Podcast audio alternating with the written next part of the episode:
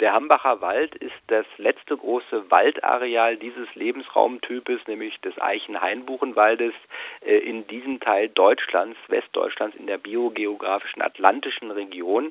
Er ist gekennzeichnet äh, nicht nur durch seine besondere Ausprägung an Vegetation, sondern er ist auch Lebensraum für viele seltene und geschützte Tierarten.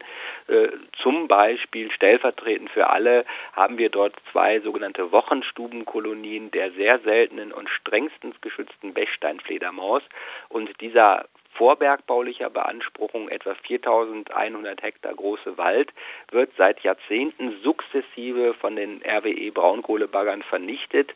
Es sind jetzt noch etwa, ja, vielleicht 600, 700 Hektar übrig. Und die versuchen wir jetzt äh, gerichtlich zu schützen äh, und das auch mit einigem Erfolg bis wir zu den Erfolgen kommen, interessiert mich vor allem auch noch das, äh, Sie haben ja schon gerade gesagt, dass es da auch schon einiges an Abholzung gab im Hambacher Wald durch den Energieversorger RWE und durch die Errichtung eines Braunkohletagebaus in genau diesem Waldgebiet. Was sind denn die ähm, bisherigen Auswirkungen äh, des Braunkohlereviers Hambach auf die Region, ähm, was natürlich auch bedeutet auf die Menschen, die da leben und aber auch auf die Biodiversität des Hambacher Waldes? Es gibt überhaupt keinen größeren denkbaren Eingriff in Natur, Landschaft, die sozialen Strukturen und den Gewässerhaushalt als einen Braunkohlentagebau. Für den Tagebau mussten schon mehr als 5000 Menschen weichen, die wurden zwangsumgesiedelt. Das Grundwasser wird in dem Tagebau, der eine Tiefe von bis zu 470 Meter aufweist, bis in große Tiefen vernichtet. Äh, die Grundwasserpumpen holen unvorstellbar hohe Mengen Wasser aus 550 Meter Tiefe des Untergrundes hervor. Ähm, dann wird der Hambacher Wald oder soll bis auf wenige inselartige Reste zerstört werden äh, und als Ausgleich bietet RWE an, äh, Acker im äh, weiteren Umfeld aufzuforsten. Das kommt dann natürlich für die Bechsteinfledermaus und für die anderen seltenen Tiere dort viel zu spät. Das heißt, dieser aus Naturschutzsicht hochschützenswerte, hochwertige Wald, der unseres Erachtens alle Merkmale eines potenziellen FFH-Gebietes erfüllt, äh, wird vollständig vernichtet oder fast vollständig vernichtet und degradiert. Und das verstößt unseres Erachtens gegen Europarecht. Und der BUND kämpft ja schon auch mit mehreren Klagen seit Jahren gegen den Tagebau Hambach und verweist da immer wieder auf das Europarecht, wie Sie gerade schon erwähnt haben, eben äh, das aus Sicht des BUND gebrochen wird. Die Klagen waren bislang erfolglos, ähm, abgesehen von den Entwicklungen beispielsweise, die sich heute ergeben hatten. Ähm, nun klagt der BUND erneut gegen die Zulassung äh, zum sogenannten dritten Rahmenbetriebsplan zur Fortführung des Tagebaus bis zum Jahre 2030. Können Sie vielleicht nochmal aufschlüsseln, mit welchen Argumenten Sie da versuchen, juristisch einen Stopp der Rodungen zu erreichen? Die ersten Klagen haben wir schon Ende der 90er Jahre geführt. Äh, damals hatten wir aber noch gar kein Verbandsklagerecht. Das heißt, auch die Möglichkeit für Umweltverbände, sich gegen bergrechtliche Zulassungsentscheidungen zur Wehr zu setzen, äh, haben sich im Laufe der Jahrzehnte ja deutlich weiterentwickelt. Äh, erst seit 2. Juni 2017 haben wir einen umfassenden Zugang zu Gericht und den nutzen wir auch. Unsere Argumentation hat derzeit zwei zentrale Strenge. Zum einen ist es so, dass dieser äh, Tagebau Hambach ohne eine Umweltverträglichkeitsprüfung zugelassen und genehmigt wurde. Ähm, das äh, ist ein Unding, ähm, denn die Europa, äh, europäischen UVP-Richtlinien gelten natürlich auch für Tagebaue, äh, nur äh, dass hier die äh, ja, Genehmigungsbehörde darauf verweist, dass ja das Vorhaben bereits in den 70er Jahren begonnen wurde und dass deswegen eine Umweltverträglichkeitsprüfung Prüfung nicht notwendig sei.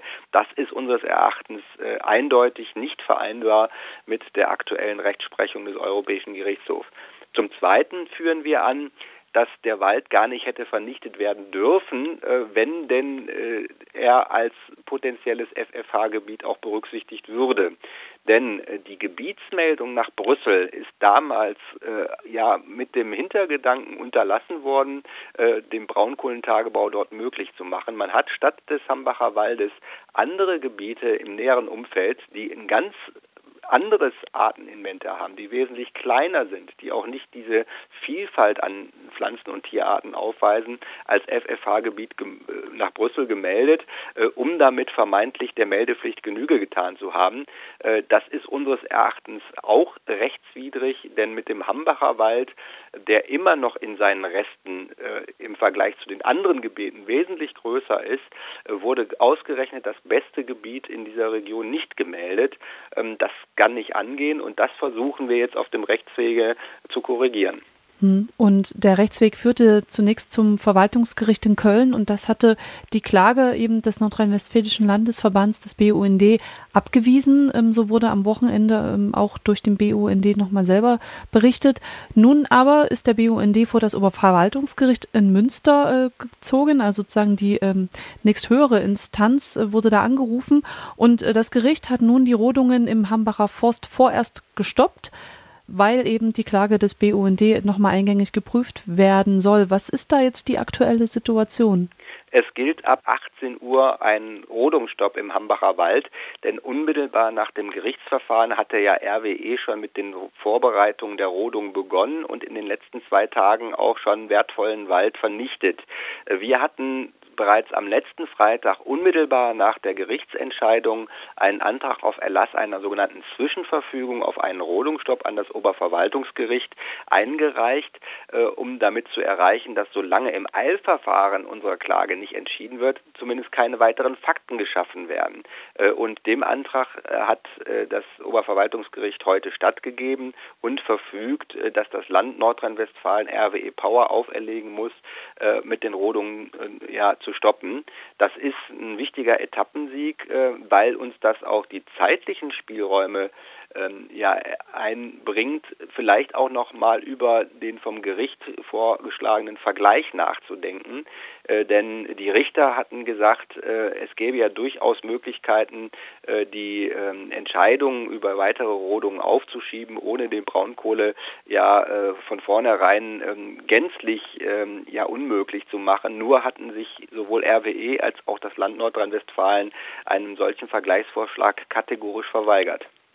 Und das Gericht hat demnach beschlossen, dass ab Dienstag 18 Uhr ein Rodungsstopp vorherrschen muss. Erst einen Tag zuvor, am Montag nämlich, hatten ja RWE-Mitarbeiter wieder mit der Rodung des Hambacher Forsts begonnen. Und dagegen gab es äh, Proteste. Denn unter anderem befindet sich ja ein Teil des Hambacher Forstes in ähm, Besetzung, beziehungsweise ähm, befindet sich in einem Teil des Hambacher Forstes ein Protestcamp, wo Menschen leben, auch ähm, Baumhäuser errichtet haben. Dabei, bei diesen Protesten soll es auch zur Auseinandersetzung gekommen sein zwischen Protestierenden und der Polizei. Wie gestaltet sich da eigentlich die Lage im Hambacher Forst ähm, zwischen den Protestierenden und wiederum dem RWE-Konzern? Also ich wäre da sehr vorsichtig mit der Wiedergabe von vermeintlichen Meldungen. Äh, es gab gestern keine unabhängigen Beobachter vor Ort, äh, die das bestätigen konnten. Klar ist natürlich, äh, hier ist unheimlich ja viel Wut und Aggression auf allen Seiten mit im Spiel, sowohl auf Seiten von RWE und des Werkschutzes, aber auch von radikalen Waldbesetzern. Ähm, das hat man schon gemerkt. Ähm, ich fürchte dort tatsächlich grobe Auseinandersetzungen und insofern sehen wir jetzt unsere Klage natürlich auch als Beitrag zur Befriedung der Region. Und äh, das wäre auch der Appell an die Landesregion, an RWE, nicht weiter auf Eskalation zu setzen, sondern auf Deeskalation. Und dafür wäre der Vergleich ein geeignetes Mittel. Äh, ansonsten ist tatsächlich Schlimmes zu befürchten, äh, denn äh, Waldbesetzer haben ja schon massiven Widerstand angekündigt. Und es kann ja wohl nicht angehen, ähm, dass jetzt privatwirtschaftliche Interessen eines großen Kohlekonzerns mit, ein, äh, mit Hunderten oder sogar Tausenden von Polizisten gegen ja, Menschen äh, durchgesetzt werden, die sich dem widersetzen. Das trägt überhaupt nicht zum Rechtsfrieden und zum Frieden in der Region bei. Hier sind politische Lösungen gefordert. Äh, nur dem verweigert sich die Landesregierung Nordrhein-Westfalens mit Armin Laschet an der Spitze bislang vollständig. Mhm. Was das Protestcamp im Hamburger Forst auf jeden Fall bislang erreicht hat, ist dem äh, neben dann immer wieder auch äh, den Klagen des BUND eine Öffentlichkeit herzustellen, nämlich für den Hambacher Forst und auch zu informieren über das, was RWE da eben in dem Forst tut. Wie nehmen Sie denn wahr, wie äh, kritisch da auch schon eine Öffentlichkeit ähm, hergestellt werden konnte für dieses Thema? Also es gibt eine breite äh, ja, Front, um das so auszudrücken, für den Erhalt des Hambacher Waldes. Äh, es sind viele Gesellschaft, zivilgesellschaftliche Gruppen im Widerstand, die mit rechtsstaatlichen Mitteln, so wie der BUND zum Beispiel, mit riesengroßen rote Linie-Demos äh, für den Erhalt des Hambacher Waldes und für den Stopp der Braunkohlenförderung äh, werben. Aber das Spektrum ist weit geworden in den letzten Jahren. Und was mir Sorge macht, ist, dass vor allen Dingen aus Kreisen der Politik und des RWE versucht wird, generell den Widerstand gegen die unverantwortliche Nutzung der Braunkohle zu kriminalisieren. Äh, das darf nicht sein, denn Kohle und die Braunkohlenförderung hat in der nordrhein-westfälischen Gesellschaft und darüber hinaus ähm, heute ähm, keine Zustimmung mehr. Die Menschen wollen den Kohleausstieg äh, und es ist auch klar, dass der Kohleausstieg kommt.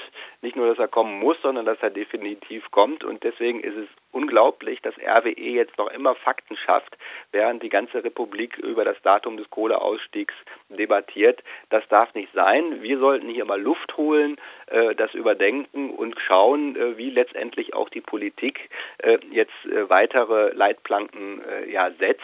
Denn klar ist, Braunkohle hat keine Zukunft und von daher macht es überhaupt keinen Sinn, jetzt noch ganze Waldgebiete ja, zu roden und weitere Tausende von Menschen umzusiedeln. Sie haben ja auch schon vorab erzählt, dass Sie mit äh, dem BUND Nordrhein-Westfalen auch wieder am Mittwoch vor Ort sein werden. Was heißt das? Was ist das, was der BUND da vor Ort im Hambacher Wald ähm, ja, für Aktionen oder Informationen geben wird? Na, zum einen ist es so, dass wir ja doch über Grund und Boden dort im unmittelbaren Tagebauvorfeld in Nähe des Hambacher Waldes verfügen. Äh, gegen äh, unser Grundstück läuft ein Zwangsenteignungsverfahren von RWE ähm, und auch dieses werden wir nicht kampflos preisgeben. Äh, wir hatten uns eigentlich aufgemacht, äh, um am, am, Mittwoch mal als quasi äh, neutrale Beobachter eine, eine, Lageeinschätzung geben zu können. Äh, durch diesen Rodungsstopp haben wir natürlich dann auch eine andere Ausgangssituation. Wir wollen uns auf jeden Fall Fall davon überzeugen, welche Schäden jetzt durch die Rodung der letzten zwei Tage äh, schon eingetreten sind. Ähm, denn äh, seit letzten Montag ja kreisen dort die Sägen und es ist wahrscheinlich schon einiges an Natur unwiederbringlich zerstört worden von RWE.